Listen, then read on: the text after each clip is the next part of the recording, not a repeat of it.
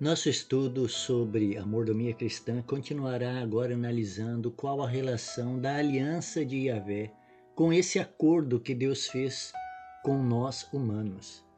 A aliança eterna foi revelada aos humanos assim que nós pecamos. O acordo de salvação está em Gênesis capítulo 3, verso 15, nos termos de um descendente da mulher que viria e colocaria a inimizade com o diabo. Isso porque Satanás havia criado um vínculo com os humanos. O diabo havia conquistado não só o planeta, mas a mente e a natureza espiritual dos humanos. Assim, na aliança que Yahvé propunha aos humanos, estava a promessa de que o descendente iria colocar uma inimizade dos humanos com o mal. Isso representava salvação dos poderes do mal, salvação da condenação e salvação da morte eterna. Todas essas coisas estavam expressas na aliança edênica, a aliança eterna. O diabo havia conseguido transformar os humanos em inimigos de Deus, mas o descendente iria reconciliar os humanos com Deus, iria tirar a inimizade. A declaração do Gênesis foi feita à serpente, mas era uma promessa aos humanos também. Porém, inimizade entre você e a mulher, entre a sua descendência e o descendente dela. Gênesis capítulo 3, verso 15. O descendente viria da mulher, de uma filha de Eva. Nisso estava predito e previsto a encarnação do próprio Deus. O descendente seria humano mas também divino. Todas as renovações de alianças são baseadas nessa aliança edênica ou aliança eterna. Depois disto, Deus renovou a aliança eterna com várias gerações. Por isso, a aliança renovada com a geração de Noé, com a geração de Abraão, com a geração do Sinai ou de Moisés. Depois, Deus renovou com a geração de Davi, na monarquia, com a geração do exílio e com a geração do pós-exílio. Todas são a mesma aliança, mas apenas renovadas ou confirmadas com diferentes gerações. O termo aliança é no hebraico a palavra berit e aparece 287 vezes no Antigo Testamento e quer dizer concerto, pacto, aliança. No Novo Testamento, a palavra aparece 31 vezes com a palavra grega diateque, também com o significado de concerto, pacto, acordo. Um ponto fundamental temos de entender na aliança. Ela é um trato entre Deus e os humanos para nossa salvação. Esse pacto entre as duas partes pode ser expresso no texto do profeta João, que diz assim: e o testemunho é esse: que Deus nos deu a vida eterna e esta vida está no seu Filho. Quem tem o Filho tem a vida, quem não tem o Filho de Deus não tem vida. Estas coisas escrevi a vocês que creem no nome do Filho de Deus, para que saibam que têm a vida eterna. Primeira carta de João, capítulo 5, verso 11 a 13. Deus está sempre doando. Aqui ele doa o seu filho. O filho aqui, referenciado pelo profeta, é o mesmo descendente descrito lá em Gênesis capítulo 3, verso 15. Outro ponto fundamental na aliança com Deus é que esse é um contrato bilateral. Deus tem uma parte a realizar e nós, humanos, temos a nossa parte também a ser feita. A parte divina é salvar, a parte humana é crer naquele que é enviado para salvar. Por isso Jesus disse: A obra de Deus é essa, que vocês creiam naquele que ele enviou. Evangelho de João, capítulo 6, verso 29. Sendo assim, qual a nossa parte hoje na aliança de salvação? Crer. Por isso Jesus disse: Todo aquele que ver o Filho e nele crer tem a vida eterna, e eu ressuscitarei no último dia. Evangelho de João, capítulo 6, verso 40.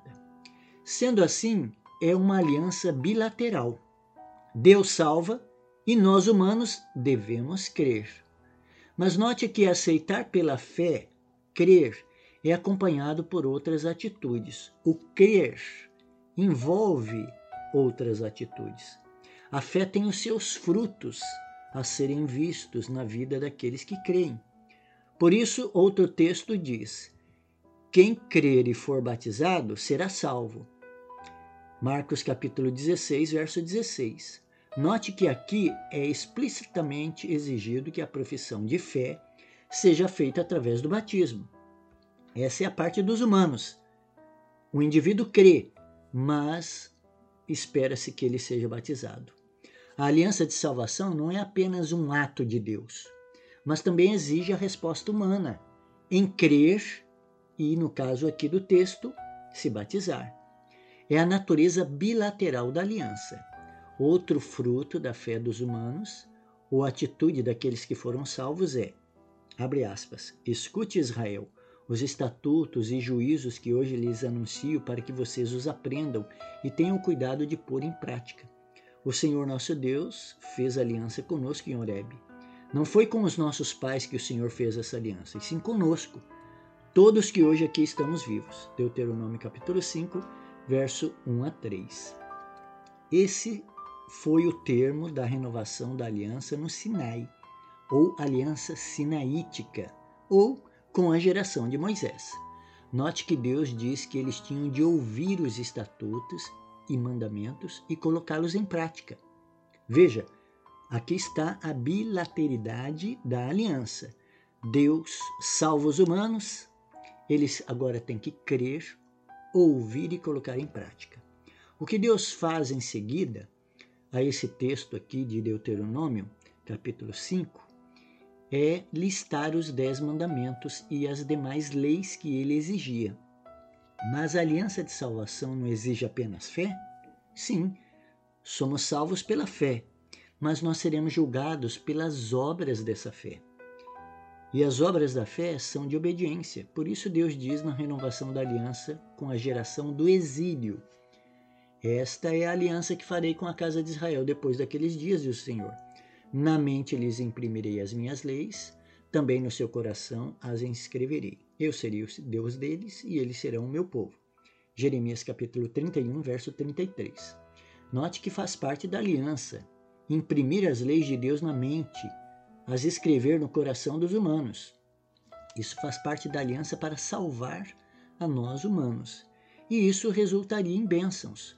Pois é dito: se vocês ouvirem atentamente a voz do Senhor seu Deus, tendo cuidado de guardar todos os seus mandamentos, que hoje lhes ordeno, o Senhor seu Deus exaltará vocês sobre todas as nações da terra. Se ouvirem a voz do Senhor seu Deus, sobre vocês virão e alcançarão todas essas bênçãos. Deuteronômio capítulo 28, verso 1 e 2.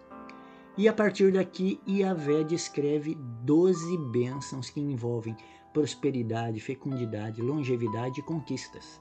Por exemplo, Deus diz na sétima bênção das doze a sétima bênção diz assim: O Senhor determinará que a bênção esteja nos seus celeiros e em tudo que colocarem a mão. Ele os abençoará na terra que o Senhor seu Deus lhe dá.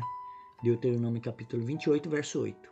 Veja que os termos dessa renovação da aliança eram: se vocês guardarem os, os seus mandamentos, tudo o que colocarem a mão, ele os abençoará.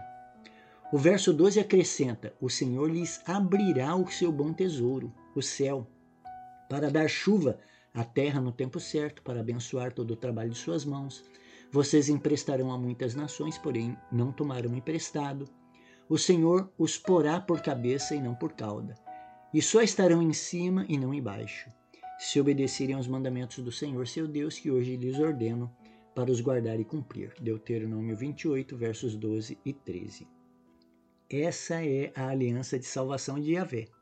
A nossa parte é crer e obedecer dentro do, das exigências aqui da aliança sinaítica.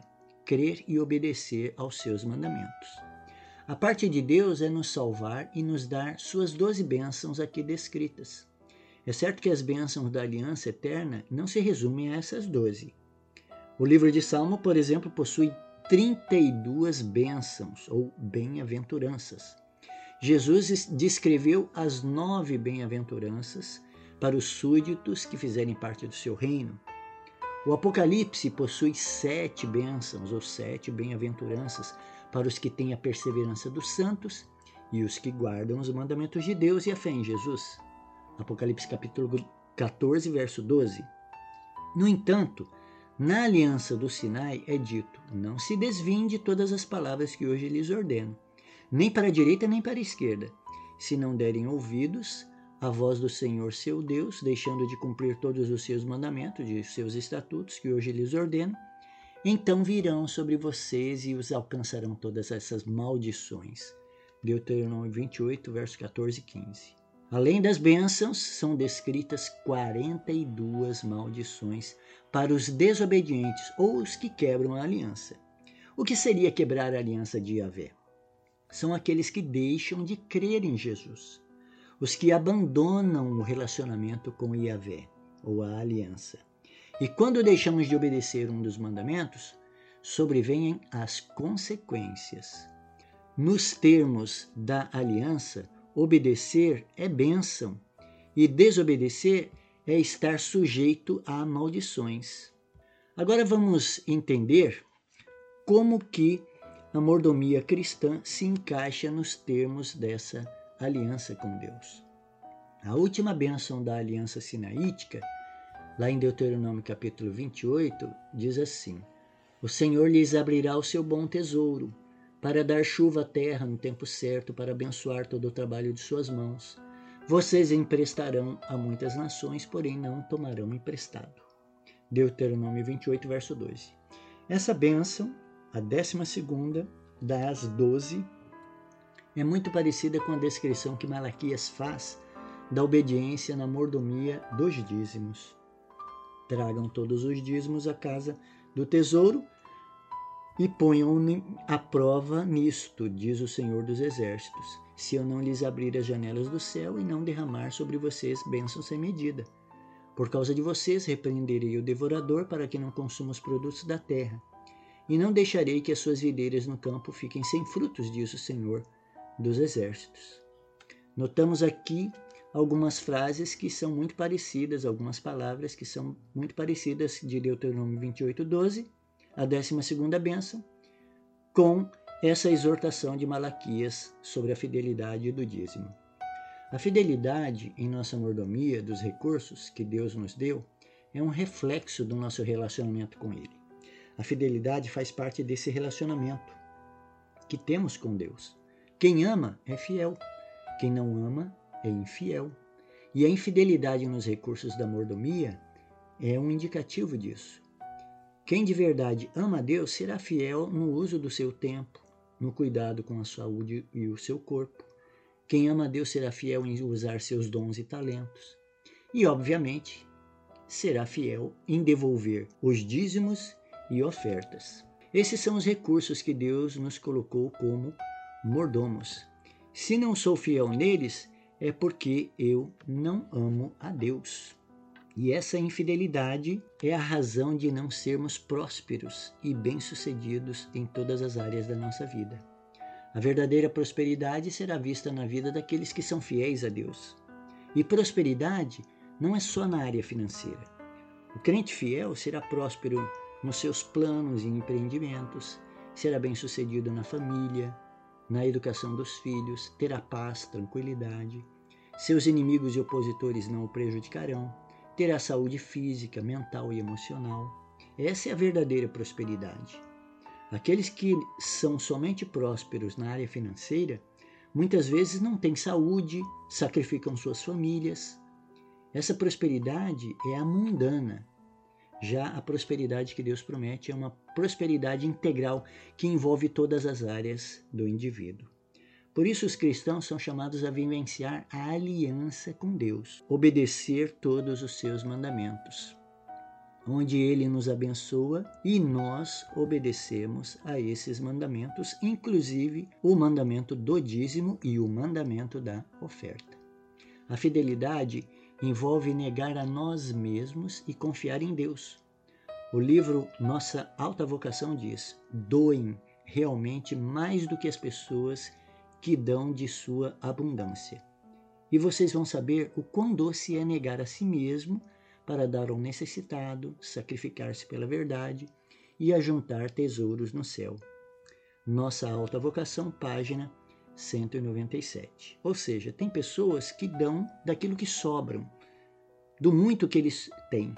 Mas nós iremos, mesmo que nós tenhamos pouco, ou que tenhamos razoavelmente, nós iremos saber o quão doce é negar a nós mesmos para dar ao necessitado, sacrificar pela verdade, quando nós realmente formos fiéis assim. É esse tipo de experiência que precisamos alcançar.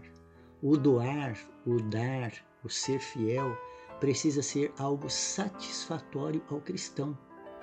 É só o Espírito Santo que pode colocar isso em nossa vida, pode nos transformar em pessoas assim, que tenham satisfação em negar a si mesmo e doar, devolver aquilo que pertence a Deus. Os que se apegam à palavra de Cristo, que se entregam para serem guardados por Ele e colocam sua vida ao seu dispor, encontrarão paz e calma. Livro Desejado de Todas as Nações, página 260. Essa paz e essa calma que Deus promete, ela é fruto do Espírito Santo agindo em nossa vida e nos transformando em pessoas fiéis à sua aliança.